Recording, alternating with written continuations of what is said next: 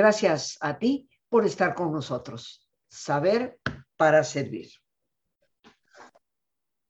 La responsabilidad es posiblemente uno de los valores más importantes para el desarrollo humano en todo el abanico de posibilidades. Y la responsabilidad implica compromiso. Hoy el tema de nuestro programa es compromiso humano frente al cambio. Y quiero agradecer enormemente la presencia de un gran amigo y un hombre de ciencia y de conocimiento que nos obsequia de su tiempo de manera generosa. Él es el químico Luis Manuel Guerra, a quien seguramente ustedes conocen muy bien, eh, una persona muy conocida en los medios de comunicación, con sus cápsulas constantes sobre el conocimiento científico, un hombre que representa a nuestro país en una enorme cantidad de conferencias, congresos sobre cambio climático, sobre todo lo que implica para el ser humano la situación de vida que hoy tenemos, no solo del clima, sino también, como él seguramente nos dirá, en la geopolítica. Así que, Luis Manuel, como siempre, un abrazo. Muchísimas gracias por estar aquí con nosotros. Yo te escucho con mucha atención todos los días en el Heraldo, Radio, junto con Sergio y Lupita en las mañanas, y estoy muy al pendiente eh, y te agradezco desde mi situación de radio escucha todo el conocimiento que nos das y que nos eh, pica la curiosidad para averiguar un poco más. Bienvenido y muchas, muchas gracias.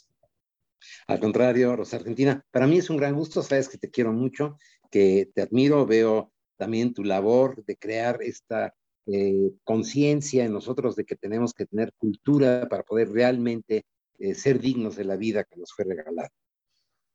Bueno, hoy el tema es compromiso humano frente al cambio y conversábamos tú y yo un poquito antes fuera del aire, eh, pues que es un cambio en muchos aspectos. Cuéntanos.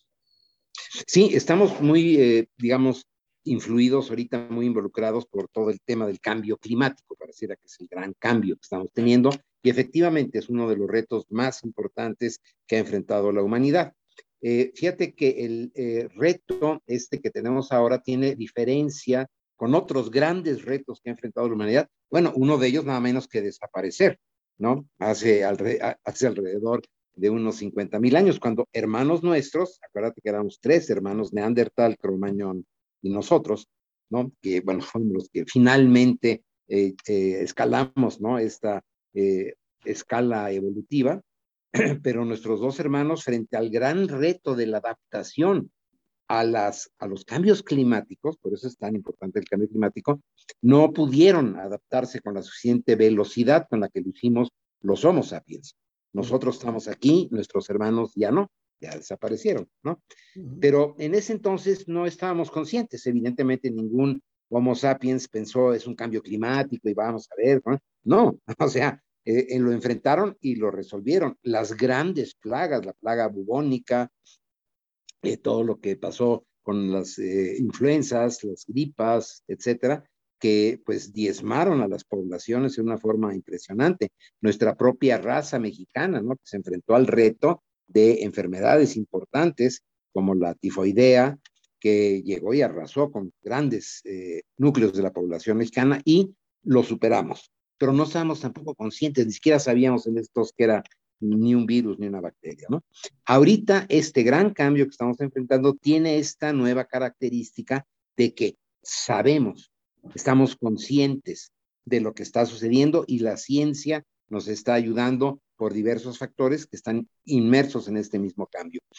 Por lo tanto, al saber, nosotros tenemos una responsabilidad y es el tema de hoy, ¿no? O sea, al Homo sapiens, a eh, los mexicas, etcétera, bueno, pues les cayó de repente, ¿no? Cuando la gripe española, que tampoco teníamos muy buenos conocimientos de la microbiología, eh, les cayó el tema, ¿no? Y pues a ver cómo lo hicieron para resolverlo. Ahora tenemos a la ciencia de nuestro lado y muy importantemente a los medios de comunicación en los que estamos tú y yo involucrados precisamente por lo que significan, para que nos demos cuenta de la enorme responsabilidad que tenemos. Sabemos, no, no nos están cuenteando, sobre advertencia no hay engaño. y tenemos frente a nosotros eh, cambios estructurales muy importantes. Yo considero, con, junto con un gran químico premio Nobel, eh, Paul Crutzen, que se nos acaba de ir, fiel, pero ya con una vida muy prolífica, se fue de 89 años, ahora en diciembre pasado, eh, un hombre extraordinario, químico, pues una persona de bien, ¿no? Nobel, premio Nobel de Química 1995. Él establece un término que se llama el antropoceno. Y el antropoceno es una nueva era geológica. No es únicamente un cambio de época, es una era geológica que nos está sacando del eoceno, donde estábamos, para entrar al antropoceno. Es la primera vez en la historia del planeta Tierra, que tiene 4.200 millones de años nuestro planeta, la primera vez que una especie viva, por su propia acción, puede cambiar la era geológica en la que se encuentra. Esa es la enorme trascendencia y a lo mejor suena un poco complicado, pero lo voy a tratar de explicar. Eh, yo considero que nosotros, los seres humanos, no somos un accidente de la biología evolutiva el hecho de que tengamos tú y yo la capacidad de razonar, de haber diseñado esta maravilla que ahorita eh, tú estás frente a una pantalla y yo frente a otra y estamos hablando con miles de tus radioescuchas simultáneamente, cosa que era totalmente impensable hace unas cuantas décadas, implica que tenemos esa capacidad de transformar nuestro medio. El problema, por ejemplo, de la contaminación, que se le llama hoy en día, yo lo llamo la transformación del medio, eh, no es nueva. Lo que pasa es que ahora nos damos cuenta, como eh, te decía yo del cambio climático, que ahora nos estamos dando cuenta y antes no. Pero las alteraciones al medio las inicia el ser humano con la, eh, la agricultura y la ganadería, hace 10.000 años, que para los tiempos de la evolución biológica no son nada, fue apenas ayer que el ser humano empieza a alterar los equilibrios ecológicos para su beneficio. Es el único ser vivo que puede producir sus propios alimentos en el mismo lugar. Todos los demás otros seres la buscan su alimento. Hay algunos seres maravillosos, estoy hablando de las abejas con la miel, estoy hablando de las ardillas con las bellotas, ¿no? Varios que eh, guardan los alimentos, o sea, que sí tienen esa capacidad de guardar alimentos para cuando no hay las ardillas, las abejas, etcétera, no, pero no los producen, simplemente están, eh, digamos, aprovechando el entorno natural. Nosotros alteramos el entorno, quitando cobertura forestal, plantando pues, nuestros alimentos, granos, ¿no? El trigo, el maíz, las hortalizas, etcétera, para producir en el mismo lugar. Y luego hicimos algo también extraordinario, casi simultáneo, hace 10.000 años, que fue que los animales que antes perseguíamos y cazábamos, pues los metimos a corrales, los empezamos a seleccionar conforme a su morfología, su tipología, ¿verdad? ¿Cuál es el macho más grande? ¿Cuál es la hembra más bonita? Y esos los voy a escoger para cruzarlos y una generación y otra. Y produjimos animales domésticos, las gallinas, los caballos, las vacas, los borregos, ¿no? Y empezamos a hacer ganadería. Con esto también alteramos el equilibrio natural. No es natural que muchos animales estén en el mismo sitio durante todo el tiempo y que alguien los alimente en una forma artificial, que es lo que hacemos en los establos con las vacas, ¿no? en los corrales con las ovejas, con los caballos, etcétera, que los tenemos y nosotros los alimentamos. Eso es una alteración importante al medio. Lo que pasa es que éramos muy, muy poquitos cuando hicimos eso, entonces no se notaba, ¿no? Ahora el problema que tenemos es de que somos muchísimos y los impactos se notan mucho más. Pero estamos frente a un cambio similar desde mi punto de vista a cuando iniciamos agricultura y ganadería. Es de los grandes hitos, de los grandes eventos en la transformación, es, no es la cuarta transformación, es la buena transformación biológica, ¿verdad? De nosotros los humanos en el ascenso de lo que Pierre, Pierre eh, Telar de Chardin, uno de mis grandes ídolos, un jesuita maravilloso, llamaba el ascenso del hombre. ¿no?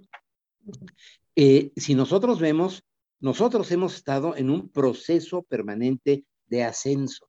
A pesar de lo que piense la gente que antes todo era mejor y que ahora todo es terrible, que no es que, no, no, estamos en un proceso ascendente y según Telar de Chardin, en el proceso divino, en el proceso del más allá. ¿Por qué nosotros a diferencia de los otros seres vivos, desarrollamos la capacidad de eh, repensar el pasado. Ahorita estamos hablando que si los mexicas y los xochimilcas y que si Cristóbal Colón, ¿no? Bueno, estamos recreando nuestro pasado y estamos sacando lecciones del mismo. Una cosa verdaderamente extraordinaria, yo siempre me he maravillado, tenemos esa capacidad de pensar en el futuro, de ver a nuestros hijos chiquitos y pensarlos ya adultos y ver qué es lo que quieren ser. Esa capacidad es la capacidad de abstracción, que tampoco tienen los otros seres vivos, ¿no? Podemos pensar, por ejemplo, en un número negativo, en i, ¿no? Podemos eh, pensar en una ecuación eh, que no tenga solución. Diría, bueno, ¿cómo, es eso? ¿no? Ecuaciones diferenciales que no tienen solución. Podemos pensar en el tamaño, origen y forma del universo. Podemos pensar en lo que significa el tiempo, ¿no? Y esto es bastante reciente y se debe a nuestro poder cognitivo. Y en esta transformación hemos hecho dos cosas. Una de ellas nos hemos reproducido de una forma verdaderamente asombrosa. ¿no? Fíjate, cuando yo nací, Rosa Argentina, eh, mi país, cuando yo nací, mi país tenía 20 millones de habitantes. La Ciudad de México tenía 3 millones de habitantes. Y no soy un anciano, ¿eh? estoy grandecito. no, no, no, no. O sea, en este brevísimo lapso en el que Luis Manuel Guerra ha transcurrido en este planeta, he visto a mi planeta crecer de 4 mil millones de seres humanos a 7 mil 800 millones de seres humanos en, frente a mis ojos en mi vida. Sí. Esto es uno de los eh, resultados ¿no? de esta capacidad cognitiva y de transformación del medio. Y la otra son los grados de libertad que tenemos. Nunca otra especie, y desde luego nunca antes los humanos, habían tenido los grados de libertad que tenemos tú y yo, Rosa. ¿Cuáles son los grados de libertad? En física se llaman grados de libertad, no es una cuestión puramente ética, no filosófica. Grados de libertad en física son los planos en los cuales se puede mover una partícula, ¿no? Eh, una partícula subatómica. Eh, dos grados de libertad se puede mover en un plano, tres grados de libertad se puede mover ya con una, un eje X, Y y Z. Cuatro grados de libertad es que aparte de moverse en, el, en un volumen, se transforma en el espacio, ¿no? Son los grados de libertad.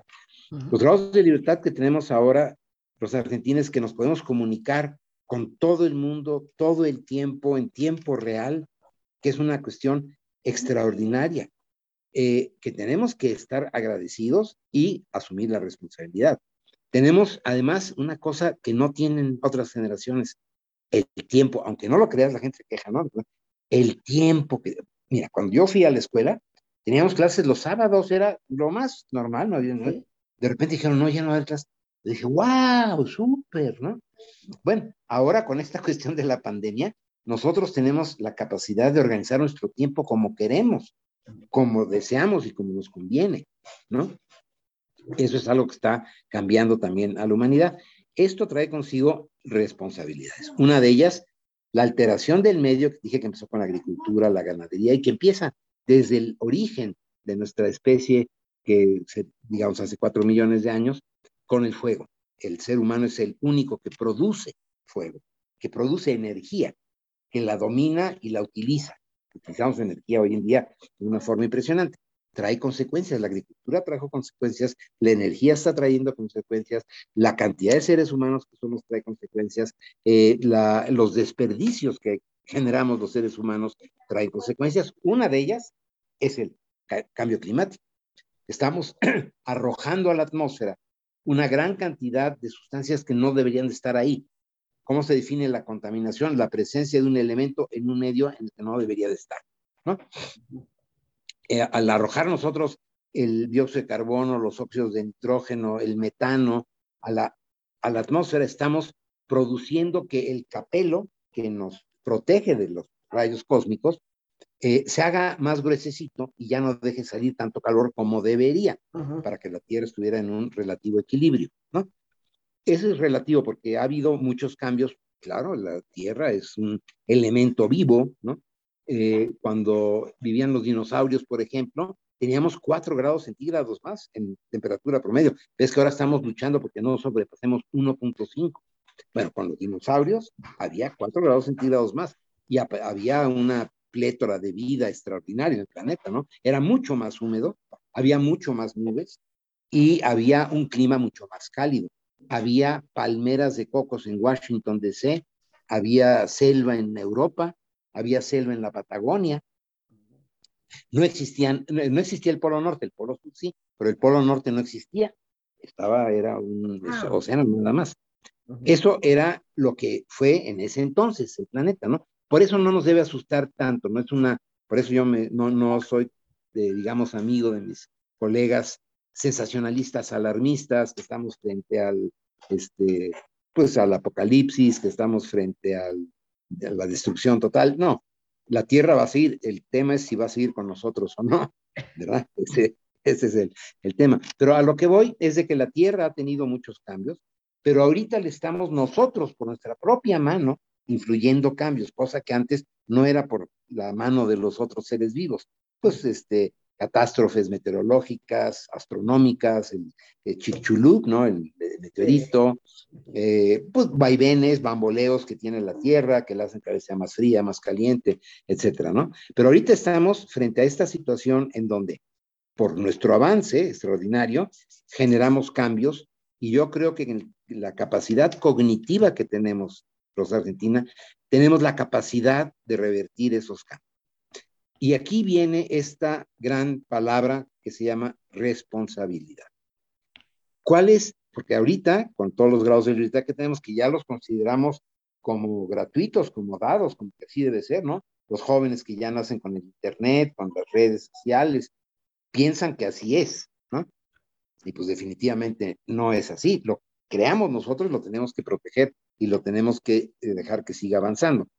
Pero eh, es evidente que estamos frente a este nuevo gran cambio. te digo, cuando eh, hicimos lo del fuego, agricultura y ganadería, podemos decir cuando se inician las grandes civilizaciones en torno a religiones, ya, digamos, cósmicas, ¿no? Donde pensamos en el origen, el final de la vida, etcétera. Otro gran cambio, el gran cambio cuando se derrumba la Edad Media y se inicia el Renacimiento, te aseguro que un madrileño en 1492, ¿no? cuando se descubre América, que se inicia el Renacimiento, no sabía que ellos eran la Edad Media, ellos no se habían autonombrado la Edad Media. Como nosotros, quién sabe cómo nos vayan a nombrar, ¿no? No sabemos todavía. Este, y no, no, no pensaron, ahí estamos entrando al Renacimiento, hoy a las 12 del día se inicia el Renacimiento, ¿no? Eso nosotros lo hicimos después. No sé cómo se va a llamar esta época, pero definitivamente es otra es una época en donde los seres humanos hemos hecho grandes cambios que nos han dado muchos grados de libertad, pero que traen consigo muchos grados de responsabilidad y ahí es donde creo que tenemos mucho trabajo por hacer. No es gratuita nuestra permanencia en el planeta, nuestro consumo de energía es eh, muchas miles de veces mayores que el consumo de energía, inclusive de seres tan grandes como una ballena, una jirafa, un elefante tú consumes mucho más energía que una ballena, ¿no? Y vaya que son grandes, grandes seres. Claro. Eso... Ahora, eh, Luis Manuel, aprovecho porque hablando de energía, eh, precisamente el gran consumo, pienso hace unos días se fue la luz y bueno, aquí era un caos, yo tenía que estar en una reunión a través del Zoom, eh, los teléfonos dejaron de funcionar, salvo el teléfono celular, pero de repente te das cuenta todo lo que implica el, el, hecho de que se vaya la luz. O sea, y de repente reflexionas y dices, bueno, ¿cómo era vivir sin luz? La vida no, no iba tan deprisa, no había tantas cosas. Tú hablas de la gran revolución de la agricultura y, y qué decir de la gran revolución industrial, la gran revolución tecnológica. Y hablas del consumo de energía. Y yo pienso, eh, la enorme cantidad de energía que nosotros consumimos en algo como la luz eléctrica. Y este planeta, Luis Manuel, y por favor corrígeme si voy mal, tiene recursos para que usemos lo que usamos y más, sin perjudicar al planeta. Cuando hablamos de energía solar, cuando hablamos de energía eólica, eh, te he escuchado en la radio hablar de ahora nuevas formas a través de las cuales se puede acumular la energía solar. Bueno, tenemos un, caudal de posibilidades impresionante. Pero a mí lo que más me impresiona es la falta de responsabilidad a través de la cual algunas personas le siguen apostando a la energía sucia, a la que está generando cambios devastadores. No los puedo catalogar más que devastadores. Esto a mí me parece demencial, honestamente. Lo es, lo es. Y estas son personas que precisamente carecen de este valor del cual estamos hablando hoy, que se llama responsabilidad. Son personas irresponsables, que les interesa únicamente su bienestar, no el de los demás. Personas, como hemos comentado tú y yo, cargadas de resentimiento y odio, que no ven más allá, ¿verdad?, de sus eh, intereses muy particulares a muy corto plazo, que se niegan a ver la realidad, son personas normalmente prepotentes y soberbias, que eh, creen que cualquier modificación a lo que ellos piensan es un ataque contra ellos. Y entonces caen irresponsablemente en este tipo, y lo peor de todo es que se les da poder de decisión sobre los demás, ¿no? Y entonces eh, toman decisiones con una información precaria. La mayor parte de estos individuos son gente eh, con una baja cultura, con una, eh, digamos, eh, baja autoestima y que ven rabiosamente al mundo entre amigos y enemigos. Y como sus intereses particulares están dentro de un ámbito, como en este caso las energías sucias, entonces se alían con estos conceptos en una forma demencial, como tú dijiste, ya no, ya no oyen argumentos, ¿no? Todo aquello que va en contra de lo que ellos piensan es porque los quiere dañar a ellos específicamente, ¿no? Eh, no importa que eh, estén causando problemas como lo que te pasó a ti con la luz, los apagones que tiene México, y una cosa muy importante que a mí me duele mucho es la retirada del compromiso y la responsabilidad que México adquirió frente a los países del mundo con los acuerdos de París en diciembre del 2015. Estamos retirándonos de facto al eh, atacar, al bloquear las energías limpias e impulsar las energías sucias. Ellos no lo ven así, ellos lo ven como que estas, estos reguiletes, lo dijo un personaje muy famoso en México, dijo estos reguiletes que afean el paisaje, ¿no? sin pensar en que sus chimeneas, que echan toneladas de humos negros, vaya que afean, ¿no? Le, lo invito a que a este personaje, no, no lo conozco, no es muy, no es muy culto, pero eh, que viera la termoeléctrica de Puerto Vallarta, la, la no, no de Puerto Vallarta, eh, de Puerto Vallarta, sino de Manzanillo, que es un escándalo, la termoeléctrica de La Paz, Baja California, ¿verdad? Que es un escándalo, que eso sí afea el paisaje, ¿no?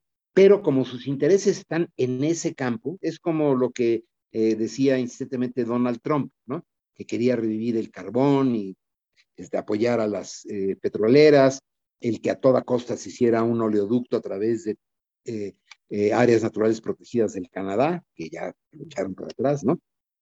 ¿Por qué? Porque piensan que ellos tienen la razón. Otra característica de este tipo de individuos, además de su baja cultura y su baja autoestima, es de que el mundo gira alrededor de ellos. Siempre tienen la razón. Tú puedes ver la madurez de una persona cuando esa persona dice, ay, me equivoqué, es cierto, ¿no? Pues, me equivoqué y vamos a cambiar. O yo pensé que era de manera diferente, pero me estás demostrando que no. No te pasa nada. ¿Por qué? Porque tu estructura es sólida, ¿no? Pero si tienes una estructura débil, una estructura que se fue construyendo con mentiras, con agravios, ¿no? Con esconder las cosas, echar la piedra y esconder la mano. No, no quieres que se revele, nada de eso, no quieres que digan que el rey está desnudo. Y entonces utilizan todos estos argumentos, por ejemplo, en el caso de la energía, decir, esos reguiletes que afean el paisaje, o cuando no hay sol, no hay energía este, fotovoltaica, ¿no? Bueno, e, esto a mí me parece insultante a la inteligencia humana. El decir que no hay sol o se medio nubla, ya, ya no hay energía, entonces los paneles no van a, a funcionar. Pero Luis Manuel, ¿qué te parece si hacemos una breve interrupción para hacer nuestro ejercicio de relajación? unos pocos minutitos y regresamos contigo. ¿Te parece? Desde luego, claro que sí, me parece muy bien. Gracias. Y bueno, amigos, pues sí nos damos este, y bueno, con la, la, conversación que se calienta, ¿verdad? Y seguramente en la cabecita de muchos también, que mejor que relajarnos. Así que te pido que te pongas cómodo y si te es posible hacer el alto completo, el alto total, qué mejor que cerrar tus ojos. En una posición cómoda, con tus ojos cerrados, toma conciencia de tu respiración, del entrar y el salir del aire en tu cuerpo. E imagina cómo al inhalar Así como llevas oxígeno a tus células, inhalas también serenidad para tu mente. Al exhalar, así como tu cuerpo se libera de toxinas, imagina cómo en ese aire que sale también te liberas de todas las presiones y todas las tensiones. Respira profundamente.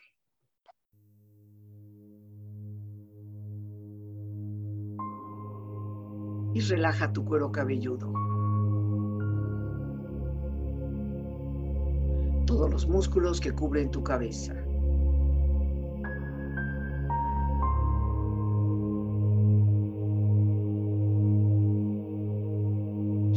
Frente. Siente la piel, la vibración de la piel que cubre tu frente.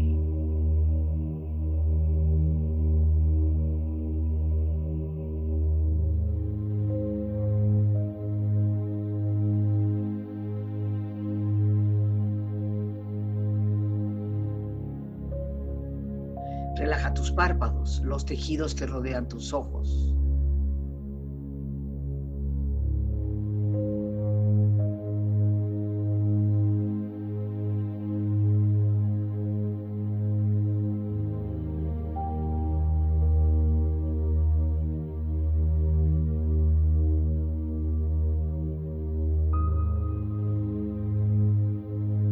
Relaja tus mejillas, toda la piel, todos los músculos que cubren tu cara.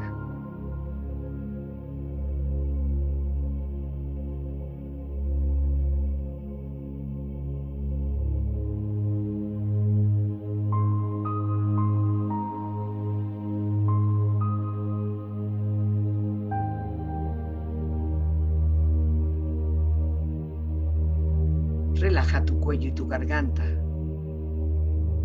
Siente su flexibilidad, equilibrio balance.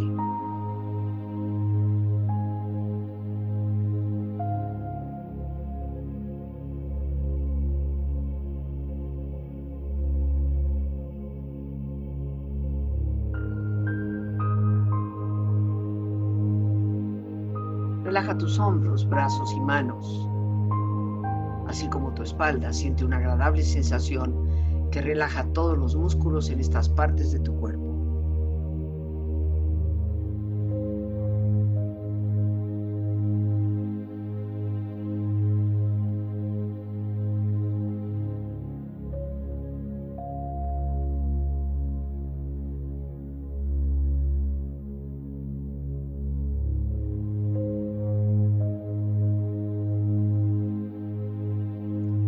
Relaja tu pecho exterior e interiormente, relajando todos los músculos, imaginando a todos tus órganos internos funcionar rítmica y saludablemente.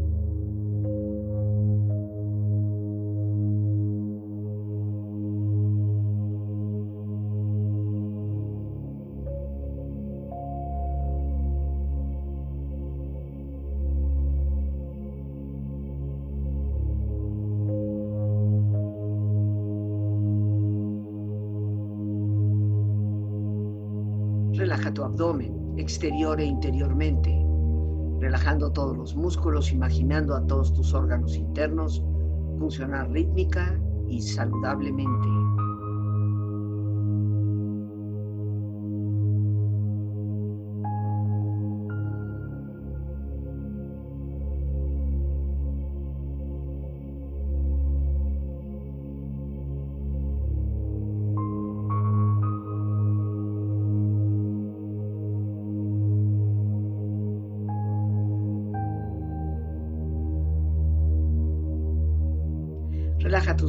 tus rodillas, siente la piel, la vibración de la piel que cubre estas partes de tu cuerpo.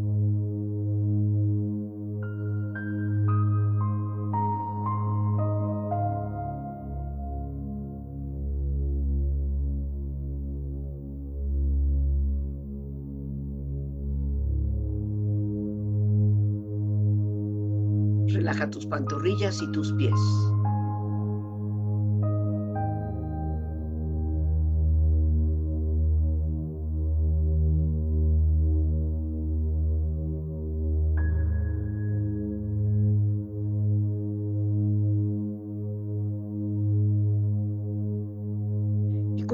Profundamente relajado, proyecta en tu mente la imagen de un lugar ideal para el descanso. Imagina los colores, los sonidos, los aromas. Es una escena de belleza y paz. Siente estar ahí.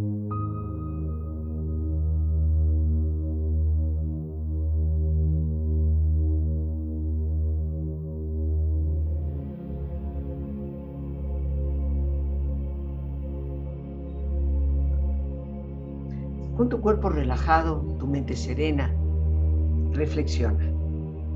Si no actuamos con responsabilidad, nuestros hijos no tendrán tiempo para poder discutir sobre el cambio climático.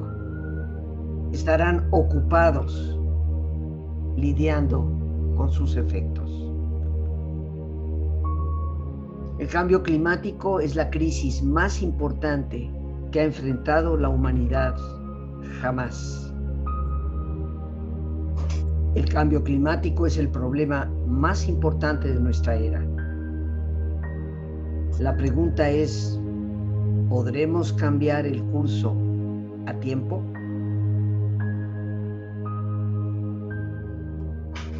El clima está cambiando nosotros también deberíamos cambiar. Respira profundamente. Relájate bien. Y con esta experiencia empieza lentamente a estirarte. Brazos, manos, piernas y pies, moviendo tu cuello, bostezando si lo deseas, haciendo que tu cuerpo retome su actividad habitual hasta muy lentamente abrir tus ojos. Ojos abiertos, bien despierto, muy a gusto, bien descansado y en perfecto estado de salud, sintiéndote mejor que antes.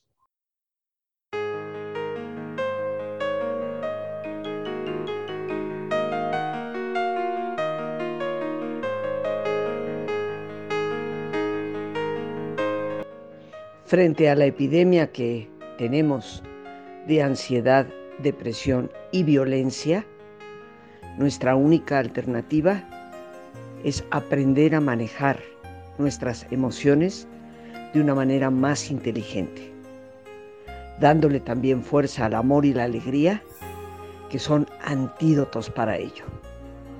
Te invito a que participes en el taller que estaré impartiendo lunes 11, miércoles 13 y jueves 14 de este mes de octubre de 7 de la tarde a 9 de la noche. El teléfono para informes 55 37 32 91 04. Sabiduría emocional. Estrategias efectivas para poder canalizar la gran fuerza que implica nuestra emotividad. Para WhatsApp, Signal o Telegram, el mismo número 55 3732 9104. Te estaré esperando.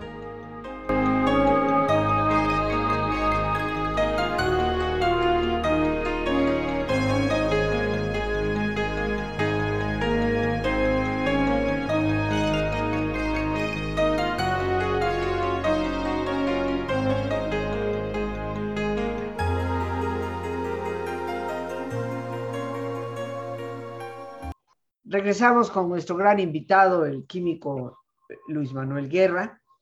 Y antes de cerrar nuestra plática de hoy sobre lo que significa este compromiso humano frente al cambio, eh, Luis Manuel, yo te pido que nos des eh, tus redes porque tienes varios libros publicados, eh, definitivamente participas en foros muy amplios a nivel internacional, muchas veces representando a nuestro país como experto científico y seguramente muchas personas querrán leerte y estar al tanto de tus actividades y de tu conocimiento.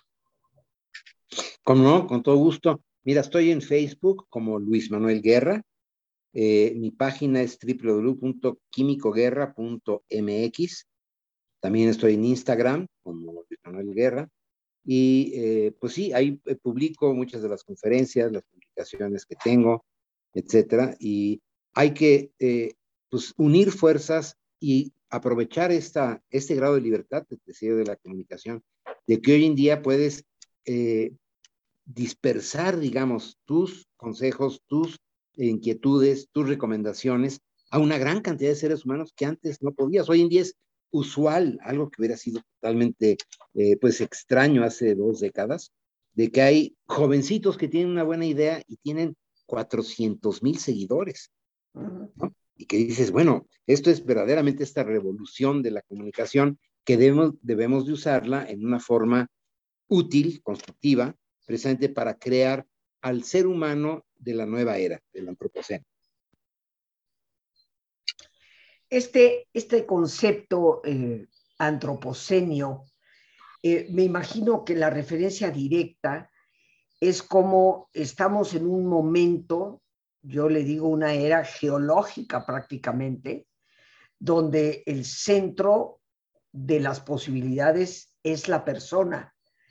Entonces, ante el reto que estamos viviendo, la pregunta es de qué manera nos podemos comprometer.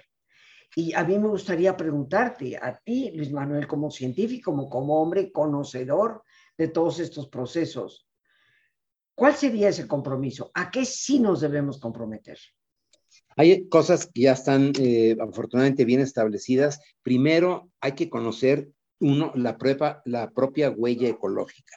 Es algo de lo que todavía la gran mayoría de los seres humanos no están conscientes. Tiene, tenemos una huella ecológica. Por el hecho de estar aquí, estamos aprovechando recursos naturales, estamos interactuando con la atmósfera a través de nuestra respiración, con nuestras acciones con la atmósfera a través de, pues, que si usamos un automóvil, un transporte público, etcétera, ¿no? Entonces, la mejor manera es conocer uno su propia huella de carbono. Es lo primero con lo que hay que empezar. Es decir, mi huella de carbono es de tanto. La mía es de 4.3 toneladas de CO2 al año. Luis Manuel Guerra tiene una huella de carbono de 4.3 toneladas. ¿Cómo se hace esto? Entrando en cualquier buscador, eh, Yahoo, Google, a calculadora de carbono. Hay varias muy buenas mexicanas. Pronatura tiene una muy buena, Greenpeace tiene otra. Bueno, hay eh, iniciativas mexicanas eh, del clima, ¿no? Hay una que se llama la Iniciativa Mexicana para el Clima. El WWF tiene también su calculadora de carbono. Entonces, entrar y calcular la huella de cada uno es algo muy sencillo, no se requiere un premio Nobel para poderlo hacer. Eh, simplemente, pues, que uno esté consciente cuántos minutos me bañé con agua caliente, qué tanto abro el refrigerador, y, los dejo abiertos, los cierro, qué tanto uso el horno de microondas, cómo me desplazo, cuántas veces voy en coche, cuántas veces voy en transporte público, de cuántos focos tengo en mi casa, cuántos de estos focos son ahorradores, eh, cuántos son LED, ¿no? Esas eh, cuestiones son muy sencillas y te dan tu huella. Y entonces aquí es donde viene el compromiso y la responsabilidad. De decir, tengo 4.3 toneladas de dióxido de carbono por año me voy a comprometer a bajarlo a 4. No es gran cosa, es menos del 10%, es el 8%, ¿no? De, de 4.8 eh, a 4, o 4.5 a 4, digamos, ¿no? ¿Cómo? Pues haciendo pequeñas cosas como le voy a bajar un poquito el tiempo del baño, eh, no voy a usar tantas veces el microondas innecesariamente, eh, voy a tratar de no acelerar fuerte en los sigas de la esquina, ni a frenar abruptamente en los altos, cosas tan sencillas como esas, pero que te van dando un resultado neto positivo. Cuando compre algo, ver si el empaque es necesario o no, si puedo comprar algo en cantidades menores, ¿verdad? Que no desperdicie yo tanto. No sé si tienes el dato que a mí me dejó verdaderamente impresionado, que el 42% de los alimentos que se preparan en los Estados Unidos de Norteamérica no llegan a la boca de un ser humano. Se van o a la basura o hay empresas ya que lo recolectan para animales, etcétera, pero casi la mitad de la cocina que se prepara no llega a la boca de un ser humano. ¿Por qué? tú has ido a los Estados Unidos, te sirven unos platos verdaderamente groseros, se te quita el hambre nada más de verlos, ¿no? Por lo abundante que son. Y entonces, esas pequeñas cosas con la calculadora de carbono es el primer paso. Y se va a uno sentir muy, muy bien. ¿Por qué? Porque lo puedes compartir con tu pareja, con tus hijos, con tus amigos, ¿no? Decir, vamos a medirnos, ¿no? La próxima vez que nos reunamos, cada quien trae su huella de carbono. Y a ver, ¿a qué nos vamos a comprometer? Luis Manuel, ¿cuál sería el grado idóneo de huella de carbono que estuviéramos cada persona dejando? Tú pusiste ahorita al tiro ahí el 4.5, 4.3, bajarlo al 4. ¿Cuál sería lo óptimo? Que estuviéramos abajo del 4, ¿no? no podemos evitar el impacto porque vivimos, ¿no? A final de cuentas, somos seres que estamos usando y no solo, nosotros usamos mucho más energía que te decía yo, como que una ballena o que un elefante. Tenemos mucho más impacto en el entorno individualmente, nosotros cada uno, ¿no? Por el hecho de existir. Ahora, vamos a bajarlo de tal manera que no sea de desperdicio, que no sea excesivo, a menos de cuatro. Bueno, si lo bajáramos a cinco, ya este, salvamos al planeta, pero bueno, Idealmente, en una forma teórica, sería bajarlo a menos de cuatro. ¿Por qué? Ese, esa cifra máxima es lo que nosotros en el, eh, la masa corporal promedio de todas las razas, de todos los seres humanos, es lo que se puede compensar a través de reforestar, a través de eh, tener eh, buenas prácticas en el manejo de la energía, etcétera, de tal manera que lleguemos a un ideal que se llama, lo llaman en inglés net zero, cero neto. Quiere decir que lo que usemos, lo regresemos, ¿no? Por ejemplo, eh, tú ahorita estás respirando, estás usando el oxígeno del aire, ¿no? Eh, ¿Cómo lo vas a reponer? Ese oxígeno que tú usaste lo quemaron tus células como combustible, ya no regresó como oxígeno a la atmósfera. ¿Cómo lo compensas? Bueno, pues si tú tienes eh, en tu casa tres, cuatro árboles, pues esos árboles están compensando lo que tú estás usando, ¿no? Si lo hacemos en una forma científica, ya existe, por ejemplo, este término de los bonos de carbono, y viene ahora con eh, la gran conferencia de Naciones Unidas sobre el Cambio Climático en Glasgow, que voy a estar allá y si tú me invitas, hacemos un programa desde allá. Uy, pero claro, por supuesto, por supuesto. En noviembre, del primero al 15 eh, de noviembre. Ah, ya, ya lo voy a anotar para que nos pongamos de acuerdo y lo podamos hacer. Claro. Eh, ahí este, se establecen, por ejemplo, lo que van a ser los impuestos al carbono, que va a revolucionar y hay en ese sentido buenos indicadores, eh, Rosa Argentina, de que mucha gente ya en el planeta se está dando cuenta, como tú dijiste, oye, es que es irresponsable no actuar frente al cambio climático, ¿no? Aunque haya personajes que andan por ahí, ¿no? Que bueno, tienen vidas finitas, afortunadamente. y entonces, eh, esto de la, ¿cuál, ¿cuál sería el ideal? Pues, mira, el ideal sería que todos se propusieran bajarle 10% al año, de tal manera que a los cinco años tú estés teniendo una huella de carbono de la mitad. Con eso le hacemos justicia al planeta y realmente eh, nos hacemos conscientes porque cambias.